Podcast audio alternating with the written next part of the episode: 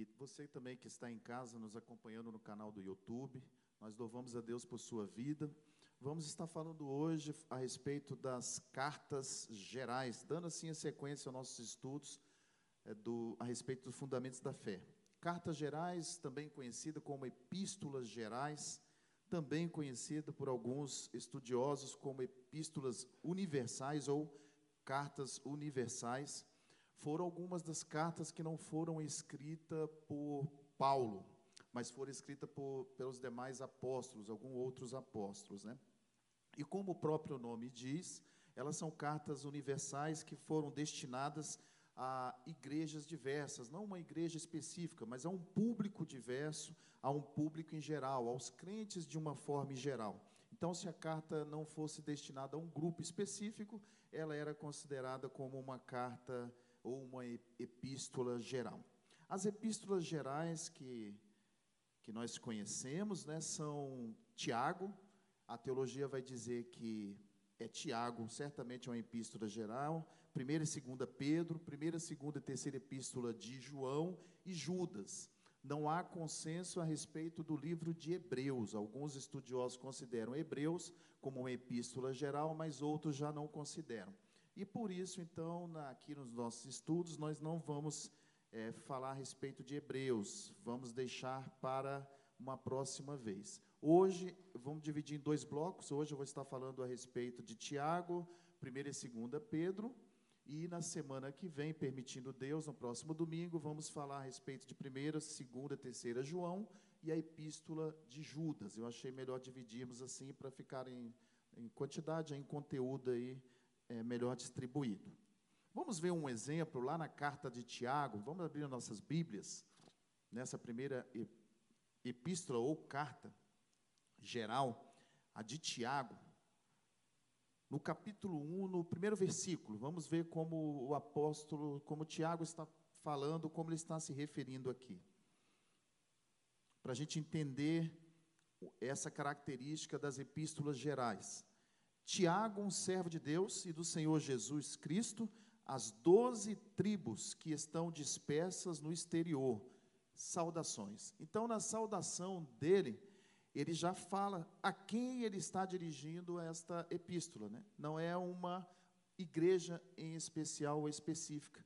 Ele já fala aqui nas, na sua saudação que é as doze tribos que estão dispersas ali no, no, exterior, né, no mundo ali naquele momento. Né? Então, assim, essa é uma característica bastante importante das epístolas gerais. Ela é dirigida a um público em geral. Vamos então na sequência a carta de Tiago. Vamos estudar um pouquinho a respeito dela. A carta de Tiago ela tem cinco capítulos e ela é uma advertência aos cristãos que estavam desobedecendo aos mandamentos de ordem práticas contidos nas Sagradas Escrituras. Então, neste momento em que a carta é escrita, né, direcionada a, a, a este público, que é, são as doze tribos dispersas, a igreja estava sendo perseguida.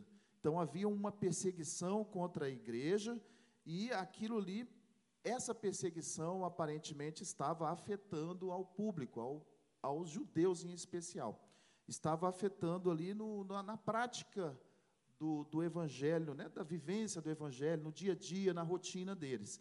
Então, essa carta vem para trazer uma orientação, falando a respeito da fé, falando a respeito das obras, falando ali a respeito de, trazendo um estímulo, né, para que aqueles, aqueles seguidores de Cristo é, pudessem, seguindo o exemplo de Cristo, continuar, perseverar na caminhada deles, para que não ficassem desestimulados. Então, o, o escritor ele tenta mostrar aqui na carta de Tiago que uma religião desprovida de ações, ela é, ela é inútil, é vazia.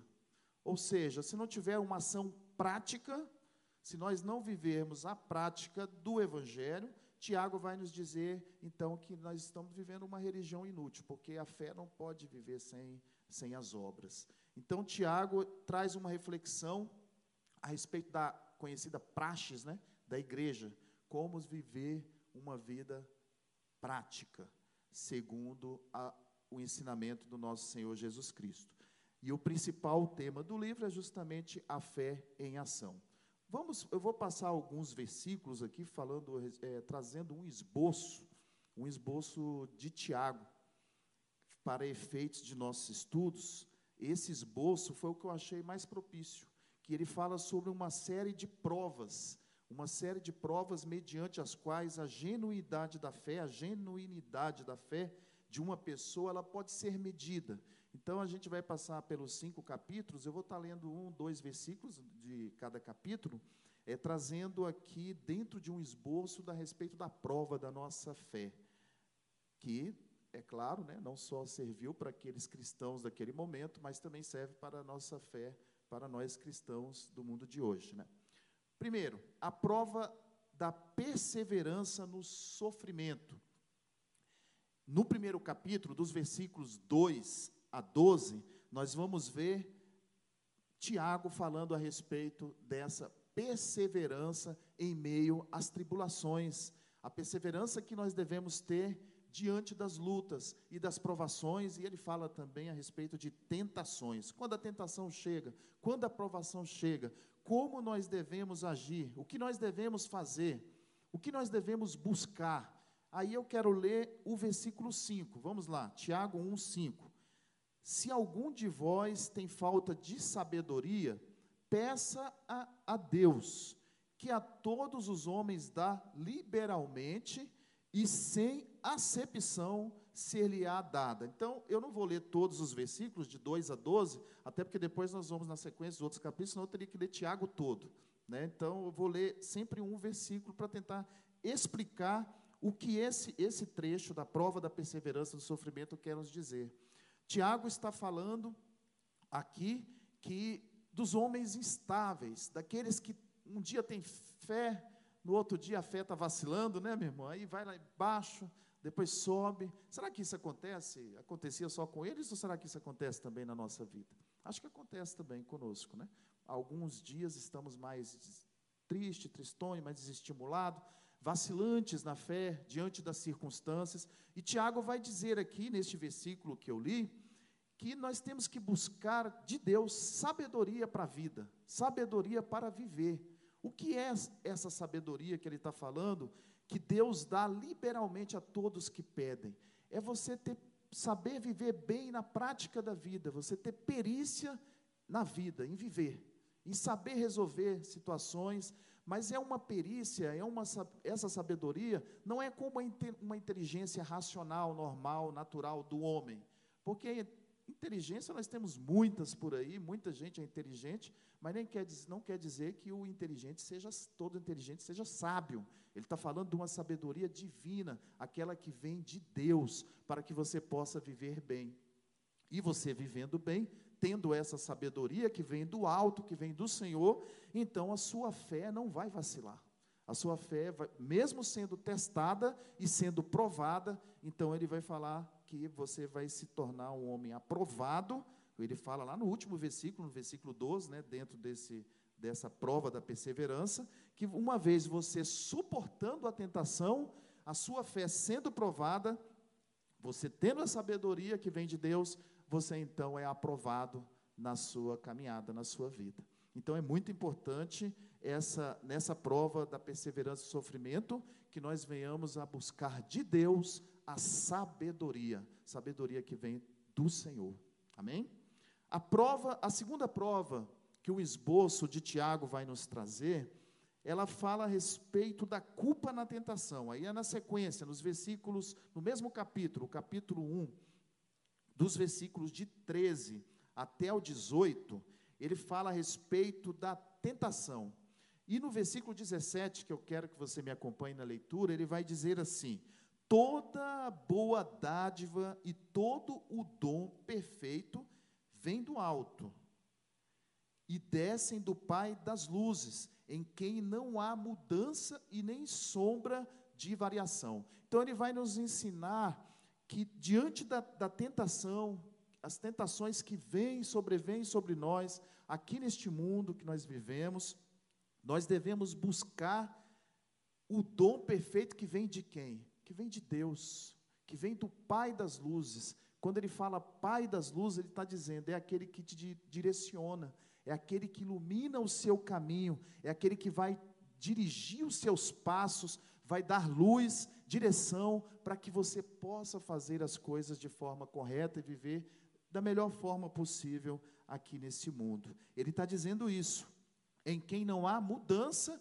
e não vai haver nenhum tipo de variação, porque Deus ele não muda, ele não, não, não vacila nos, nas, nos, nos seus caminhos, nos seus pensamentos. Nós somos vacilantes, mas se buscarmos de Deus essa direção, Ele está nos dizendo aqui que nós vamos vacilar menos, digamos assim, né? Nas nossas imperfeições, nas nossas dúvidas, nós vamos ser mais constantes. E é isso que ele está nos dizendo, diante das tentações da vida. Terceira prova que o Tiago vai nos falar é a respeito da resposta à palavra. Vamos lá agora, na sequência, nos versículos de 19 até o versículo 27. Ele vai falar a respeito das, das resposta à palavra, 19 a 27. Mas eu quero ler o versículo 22. Tiago 1, 22 vai nos dizer assim: E sede cumpridores da palavra, e não ouvintes apenas, enganando-vos a vós mesmos. Ele está falando aqui, ao longo desse, dessa dessa, desse trecho da prova da palavra é que nós, nós devemos ouvir a palavra da verdade. Ele estava trazendo orientação ali a, às doze tribos, que cabe para nós hoje também, para a nossa igreja. Ouvimos a palavra, o pastor vem, sobe no púlpito, prega, o irmão Sandro vem aqui, da escola dominical, ensina, fala. O que, que você vai fazer com, aquela, com essa palavra que os professores estão trazendo, que os pastores estão trazendo, pregando? O que você tem feito com essa palavra? Você tem ouvido, tem sido apenas um ouvinte? Ou tem ouvido essa palavra e tem praticado, colocado realmente em prática na sua vida? É isso que Tiago está falando aqui. Coloca à prova isso. Você recebe a palavra, o ensino, você tem praticado, tem exercido, né, tem obedecido ou tem sido apenas um ouvinte? É isso que ele está falando nesse momento. A outra prova, a quinta prova, fala a respeito da prova das obras justas. Aí agora então nós vamos lá para o capítulo 2. Tiago, capítulo 2, lá dos versículos 14 a 26. Ele fala a respeito das, das obras justas. A respeito da prova, né, das obras justas. É, entretanto, ali vamos ali no capítulo no versículo 17. Assim é a fé se não tiver as obras, é morta em si mesma. Nós começamos essa, essa aula, essa lição, falando a respeito disso. Né? Então, Tiago aqui, isso aqui é o tema principal do, do livro de Tiago, da epístola de Tiago. Que a fé, se, se não tiver as obras, em si, ela, ela é morta. Então, se nós um dia aceitamos a Jesus, se acreditamos na promessa dele, se nos convertemos né, dos nossos maus caminhos, estamos servindo ao Senhor, de alguma forma, nós precisamos é, manifestar essas obras. Não tem como você ser transformado pelo poder do Evangelho e não produzir algum tipo de obra, alguma obra na, na, por onde você passa, onde você vive, no meio da sua comunidade. É isso que Tiago está falando, que a fé sem obras, ela é uma fé morta. Ele vem falar ali também a respeito da prova da língua. Aí é no capítulo 3, dos versículos de 1 a 12. Ele vai falar a respeito de freio na língua. Acho que os irmãos, a maioria já conhece essas passagens quando ele fala a respeito do pequeno membro, que é a língua, né? o pequeno membro que gloria-se de grandes coisas e que tamanho fogo pode colocar, incendiar, né? Através da língua, coisas podem acontecer. A mesma língua que abençoa também é, é capaz de amaldiçoar. Tiago vai discorrer a respeito disso. Mas lá no versículo 9, justamente ele fala sobre isso. Com ela Tiago 3,9. Com ela nós bendizemos a Deus, com essa língua nós bendizemos a Deus e Pai. E com ela também amaldiçoamos os homens que foram feitos à semelhança de Deus. Então nós temos que ter cuidado. A orientação da epístola de Tiago a respeito da língua, a respeito da nossa fala, o que nós estamos produzindo através de nossas línguas. Muitas vezes glorificando, bendizendo ao nosso Deus, e em alguns outros momentos vacilando amaldiçoando, falando mal do próximo, e Deus não quer que a gente haja dessa forma. É o que Tiago está nos ensinando, nos instruindo a respeito da língua. A prova da sabedoria humilde, ele vai discorrer ali no capítulo 3, os versículos de 13 a 18, a prova da sabedoria humilde, mas especificamente no versículo 17, ele diz assim: Mas a sabedoria que vem do alto é primeiramente pura, depois pacífica, gentil e de fácil de ser invocada, cheia de misericórdia, bons frutos, sem parcialidade e sem hipocrisia. Então, Tiago está ensinando que existe algum outro tipo de sabedoria que não é pura, que não é limpa, que não é boa. Não existe somente a sabedoria que vem do alto, mas existe uma sabedoria também terrena, animal, demoníaca, que ele fala sobre isso.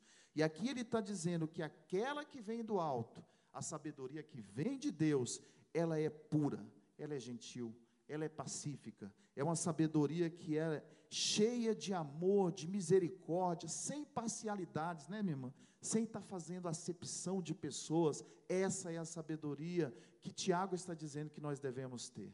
A sabedoria que vem sem parcialidade, sem hipocrisia, porque ela é a sabedoria que vem de Deus, a sabedoria que vem do alto. A sabedoria desse mundo, ele está nos orientando e nos dizendo, é sabedoria ruim, má, maléfica, terrível, faz acepção, não deseja bem ao próximo, só deseja, só tem ânsia de, e desejo de poder, faz acepção, é hipócrita, essa outra sabedoria, ele está dizendo que nós, devemos buscar essa sabedoria. Pelo contrário, rejeitemos essa sabedoria do mundo demoníaca e animal e busquemos a sabedoria cheia de misericórdia, que é a sabedoria que vem do nosso Deus. Amém?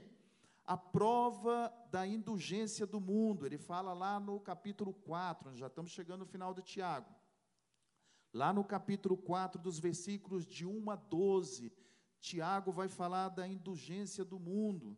Aí, lá no versículo 7, em especial, ele diz assim: sujeitavos, sujeitavos, pois a Deus, resisti ao diabo e ele fugirá de vós. Ele está nos dizendo neste trecho, no início do capítulo 4, ele está trazendo perguntas, é, trazendo alguns questionamentos àquele povo.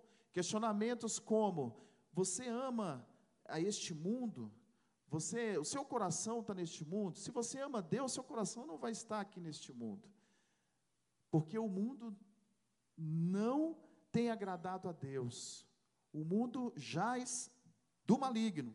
Então, como você tem agido? Como têm sido as suas obras? Têm sido boas? Você tem agido segundo as obras do mundo ou você tem rejeitado, né? Você tem sujeitado as coisas do diabo ou você tem sujeitado as coisas de Deus? É isso que ele está perguntando aqui, Tiago. Aí ele fala nesse versículo 7: sujeitavos a Deus para que você possa sim, então, conseguir resistir ao diabo e aí então ele foge de você. Existe uma condição para que você possa resistir ao diabo e ele fugir. Qual é a condição? A condição é que nós temos que nos sujeitar a Deus. Essa é a palavra a respeito da dependência, né? A respeito da indulgência, nós dependermos de Deus. Ele vai dar aqui na sequência sobre a, ele fala sobre a indulgência do mundo e sobre a dependência de Deus. Lá no versículo 14, vamos lá.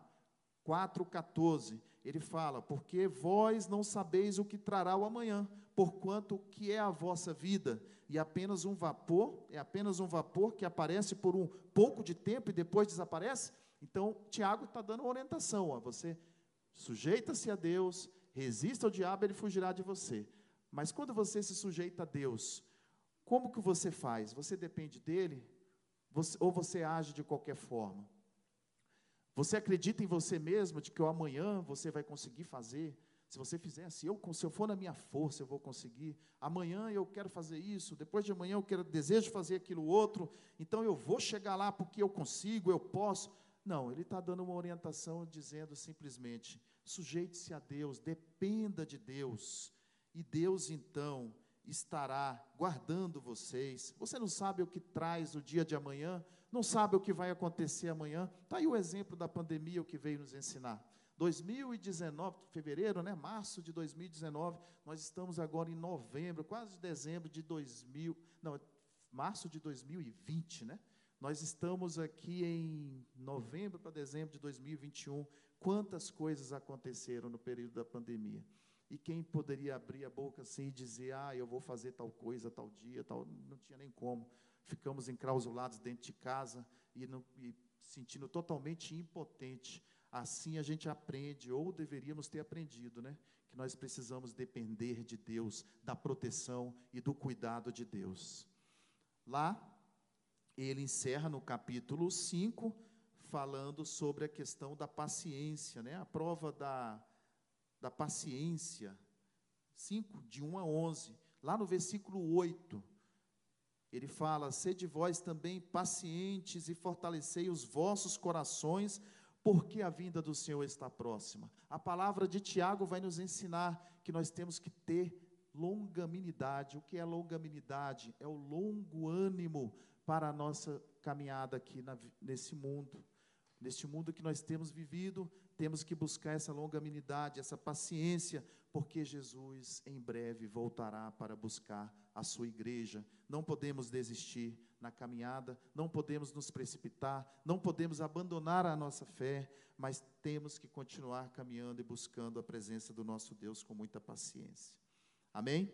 E por último, ele fala a respeito da prova da oração, de 13, dos versículos de 13 a 18, Tiago 5, 13 a 18 ele vai citar o exemplo de Elias, lá nos últimos versículos. Elias era um homem sujeito às mesmas paixões que nós, e ele orou fervorosamente pedindo que não chovesse. Elias orou para que não chovesse, e não choveu sobre a terra por um espaço de três anos e, e seis meses. Lembram-se dessa palavra? Ele vai citar o exemplo de Elias, mas o que é interessante aqui que não só ele cita a questão da oração de Elias, mas ele cita que Elias era um homem sujeito às mesmas paixões que todos nós temos, das mesmos desejos, mesmos sentimentos, estamos sujeitos a isso, e ele está dizendo: olha, a mesma limitação que Elias tinha, vocês também têm, nós também temos, todo ser humano tem, por causa da nossa natureza adâmica, pecadora,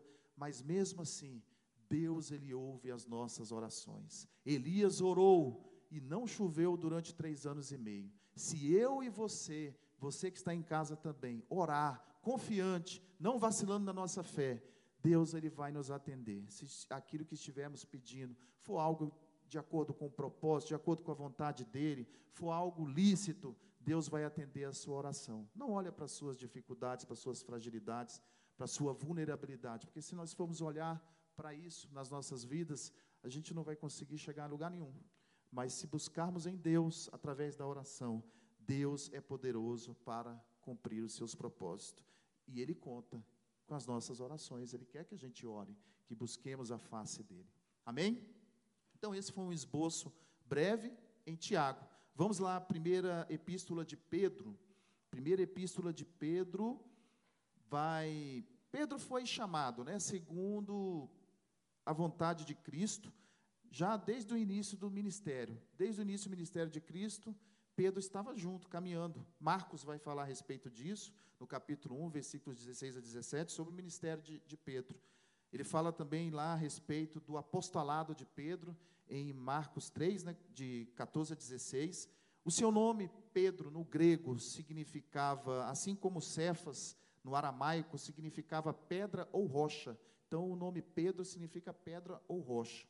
Esse apóstolo foi muito especial, foi um, um homem que Deus usou tremendamente, e nas suas cartas, ele vai ser um porta-voz. Em todo momento, né, no seu ministério, Pedro foi um porta-voz dos doze. Ele gostava de articular, Pedro gostava de articular pensamentos, perguntas, e essa epístola dele vai falar, vai ser um material muito importante durante uma perseguição, durante um período de perseguição da igreja, mais uma vez. Durante um momento de hostilidades, Pedro escreve essa carta, essas epístolas, falando a respeito, muito também a respeito do sofrimento, mas ele fala do sofrimento de uma forma diferenciada. Pedro, ele não só está tentando trazer nessa epístola, não só está nos mostrando o que é o sofrimento em si aos olhos humanos, mas ele traz a palavra do sofrimento na perspectiva divina. Como Deus olha o sofrimento. O que Deus pensa a respeito do sofrimento. Vamos lá na primeira epístola, na sequência ali, terminou Tiago, né, já vem na sequência. Primeira Pedro 1,6. 1,6. A palavra vai nos dizer assim: na qual vos alegreis grandemente, embora agora, por um tempo, sendo necessário, estejais sob a opressão por causa das muitas tentações. Olha o que Pedro vai nos falar na sua palavra. Diante desse sofrimento, o que você tem que fazer? Parece paradoxo, né? Você tem que ficar alegre, é o que ele está dizendo. Alegrai-vos diante desse sofrimento que você está vivendo. Por quê? Mesmo diante dessa, desse sofrimento, Deus quer que você esteja alegre, esteja feliz, porque você tá, isso vai produzir na sua vida um crescimento, um amadurecimento, um crescimento espiritual. Então, na perspectiva divina, o sofrimento é uma oportunidade para nós crescermos. É uma oportunidade para que nós possamos alcançar lugares maiores. Digamos assim, né? Eu sou militar, gosto muito de falar de, de graduação, né? De patente. Deus quer te promover, subir a sua patente. Às vezes é necessário você passar por um sofrimento para que você possa subir a patente, para que Deus possa te colocar no lugar mais adiante. Alegre-se diante da perseguição, é o que Pedro está nos ensinando. Lá no, no, capítulo 3, vamos lá agora, passa mais uma folhinha na sua Bíblia, mais uma folha, acho que capítulo 3, versículo 14 é, o sofrimento por fazer o que é certo. 3,14. Diz assim a palavra do Senhor. Porém, não.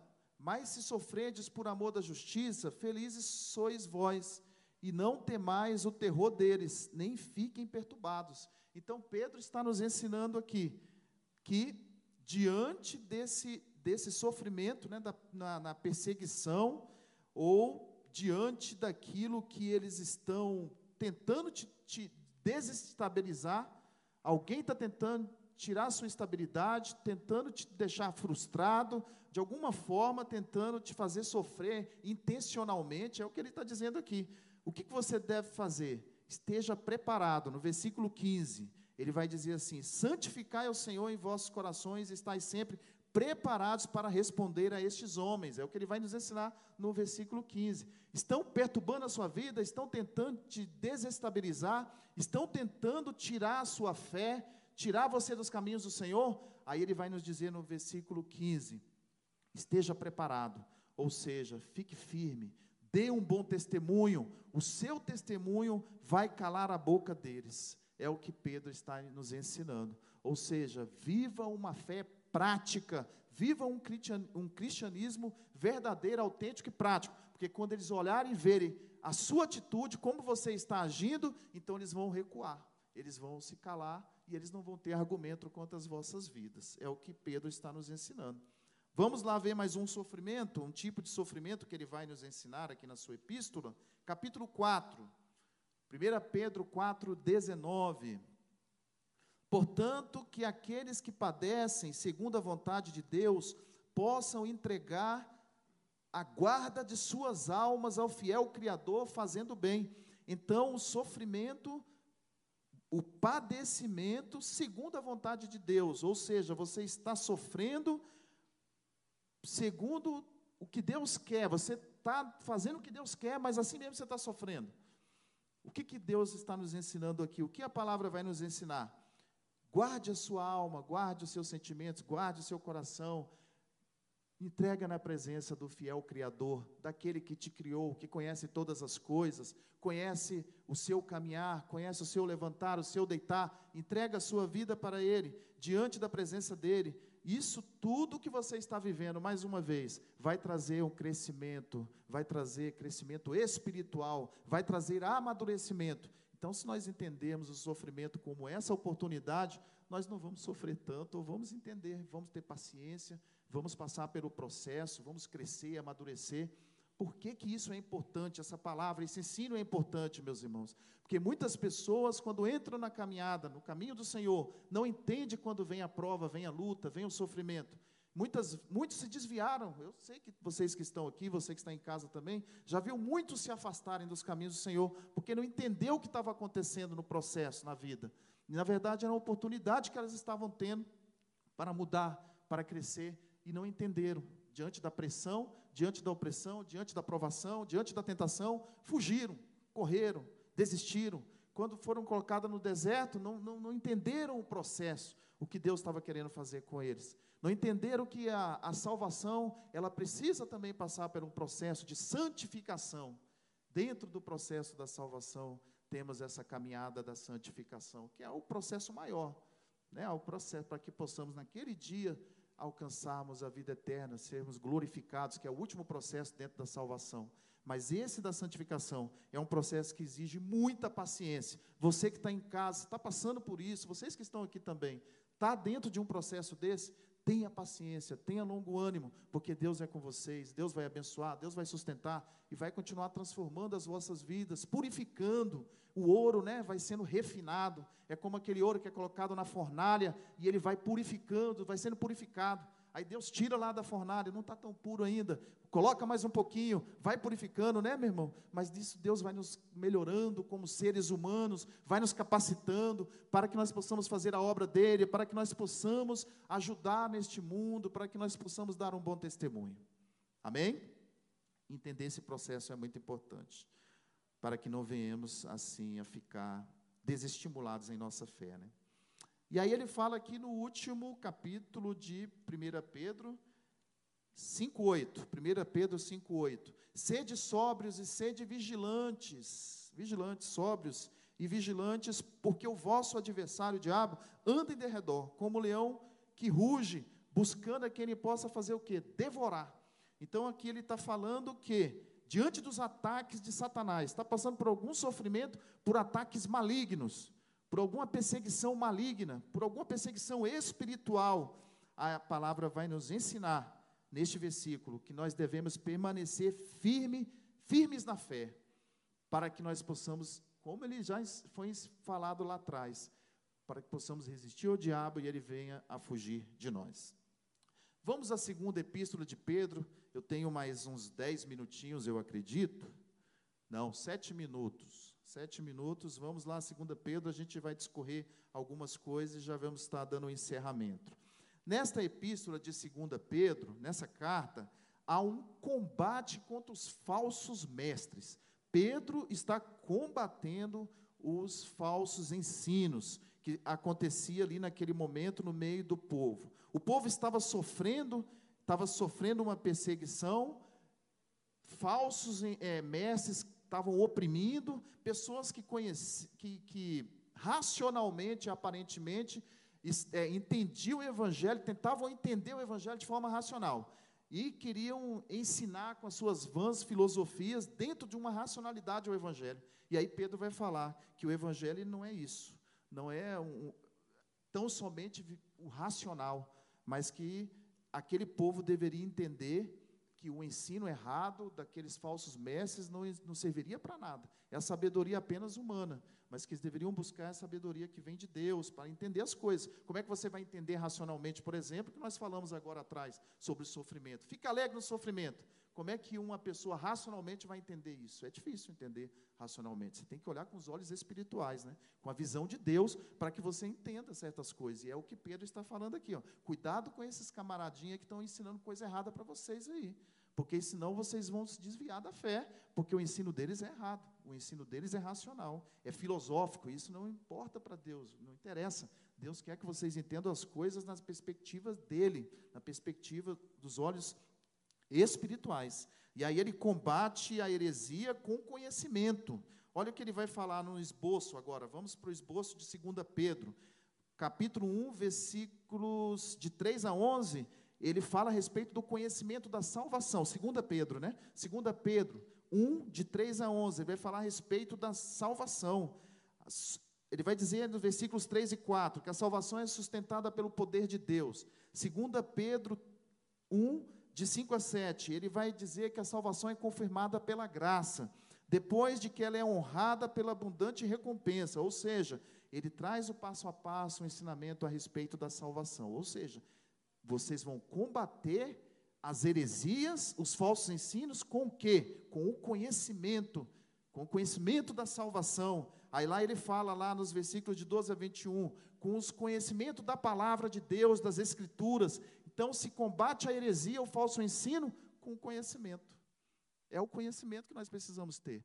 Quem vai cair na lábia de um ensino, de um professor que ensina uma coisa errada, de um mestre que ensina uma coisa errada? Quem não tem conhecimento. Mas se você lê a Bíblia, se você tem ouvido o que os pastores têm ensinado, que têm ensinado da forma correta, se você busca teologicamente o que está correto, você tem um conhecimento, e aí quando vier o falso ensino, a heresia, você vai, dizer, não, sai para lá, eu já sei que isso aí está errado.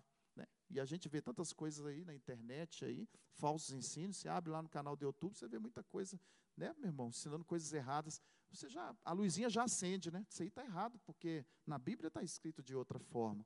Eu ouvi lá na escola dominical que era dessa forma. Meu pastor falou, né, dentro da palavra de Deus, que isso aqui está errado. Então nós temos que buscar, dentro do conhecimento, combater os falsos ensinos.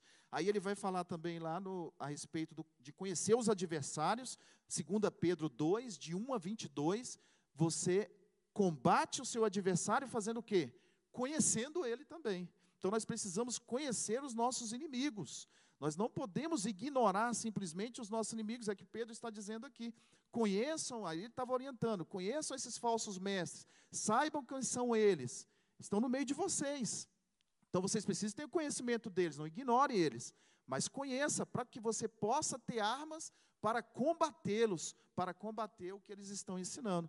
Então, diríamos que hoje nós precisamos ter muito cuidado, ter conhecimento também dos nossos inimigos. Quem são aqueles que se levantam contra nós? Quem são aqueles que têm se levantado contra a igreja? Para que nós possamos ter é, conhecimento né, e combater os falsos ensinadores e combater o inimigo que se levanta contra a igreja, que se levanta contra a liderança da igreja, que se levanta contra os membros da igreja, para tirar a nossa fé, para minar a nossa fé, para trazer divisão, para trazer contenda. Se nós tivermos um conhecimento para combater isso aí, nós não vamos cair nesse laço, não vamos cair dentro disso, porque quem não tem o conhecimento, daqui a pouco está fazendo a mesma coisa que outros que não têm, vai fazendo e aí vai puxando uns aos outros e aí traz aquela confusão, traz aquele problema no nosso meio.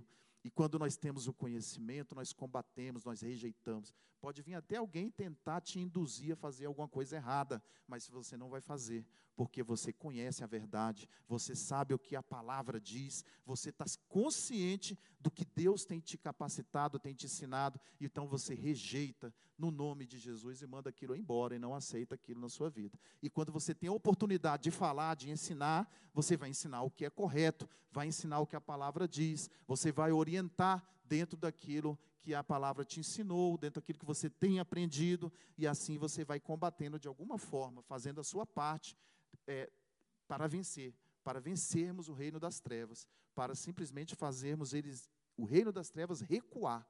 E assim é que a igreja deve agir. Nós que somos igreja devemos agir. Amém? Vamos então orar. Eu trouxe em poucas palavras, né, o esboço aí dessas três epístolas de Tiago, 1 e 2 Pedro.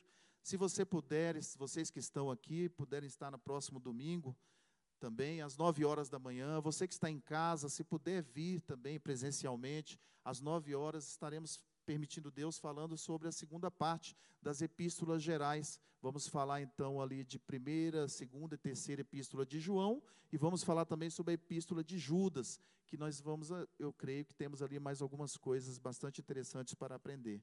E espero ter atingido meu objetivo hoje também a respeito dessas epístolas de Tiago, primeira e segunda Pedro. Amém? Vamos ficar de pés, vocês que estão aqui, você que está em casa, feche os seus olhos e ore ao Senhor, pedindo a Deus para que Ele te dê a sabedoria que vem do alto, pedindo a Deus para que Ele venha te usar como um instrumento para combater os falsos ensinos, as heresias. Peça a Deus conhecimento nesta hora. Peça a Deus para que você seja um instrumento dele, por onde você passar. Meus irmãos, não falta é, é, tentações nesse mundo, nessa vida, não faltam pessoas para tentar nos levar nos induzir a erros e nos induzir até mesmo a pecar, nos induzir a, a querer negar a nossa fé. Muita coisa está aí para tentar nos levar para esse poço aí. Mas não vamos aceitar isso, vamos rejeitar. E não só vamos rejeitar, mas o Senhor nos convoca para sermos soldados no seu exército, para nós combatermos esse mal que tem andado no nosso meio, que tem andado por onde nós estamos, é, por onde nós caminhamos, que Deus venha nos usar como instrumentos no seu exército, para que nós possamos assim obter êxito, que Deus venha nos usar com palavra, palavra de fé, que Ele venha colocar fogo nos nossos lábios, para que possamos falar a verdade e não temer diante da intimidação que o inimigo muitas vezes quer colocar nas nossas vidas. Amém? Senhor, nós te louvamos e bendizemos o teu santo nome. Agradecemos o Senhor porque o Senhor tem nos capacitado, o Senhor já tem nos ensinado a palavra da verdade, Senhor. O Senhor tem colocado homens e mulheres aqui, neste lugar, para ensinar a tua igreja, para ensinar aqueles que estão em casa através do canal do YouTube. O Senhor tem levantado homens e mulheres, ó Deus, na face da terra, para ensinar a verdade. E a tua palavra, Senhor, está à nossa disposição para que possamos ler e aprender a respeito da verdade, para que possamos ter conhecimento, Senhor, da verdade. Então, Senhor, nós temos a munição necessária para combatermos as obras do inimigo, Senhor. Dá-nos, Senhor, a capacitação, o discernimento, para que possamos fazer a tua obra conforme a tua vontade, para que possamos rejeitar as obras das trevas e para que possamos combater todo o mal que se levanta, não só contra a nossa vida, mas contra a nossa família, todo o mal que se levanta contra a nossa igreja, todo o mal que se levanta contra a nossa nação. Senhor, nos ajuda a fazermos esta obra com poder, com ousadia, com autoridade que vem do Senhor. E acima de tudo, Senhor, com a sabedoria que vem do alto. Nós rejeitamos a sabedoria maligna, rejeitamos a sabedoria que vem deste mundo, mundana, terrena, Senhor. Mas nós buscamos de Ti a sabedoria, a sabedoria que vem do alto, para que possamos caminhar, Senhor, com êxito, alcançando êxito e vitória por onde nós passarmos. E que seja tudo isso, Senhor, para a honra e para a glória do teu santo nome. Amém? Obrigado, meus irmãos. Pode se assentar. Deus te abençoe. Esteja conosco aqui no próximo domingo, a partir das nove da manhã, em nome de Jesus. Permaneça conosco também às dez horas. Daqui a pouco estamos começando aqui mais um culto de louvor e adoração. Deus abençoe a todos e boa semana.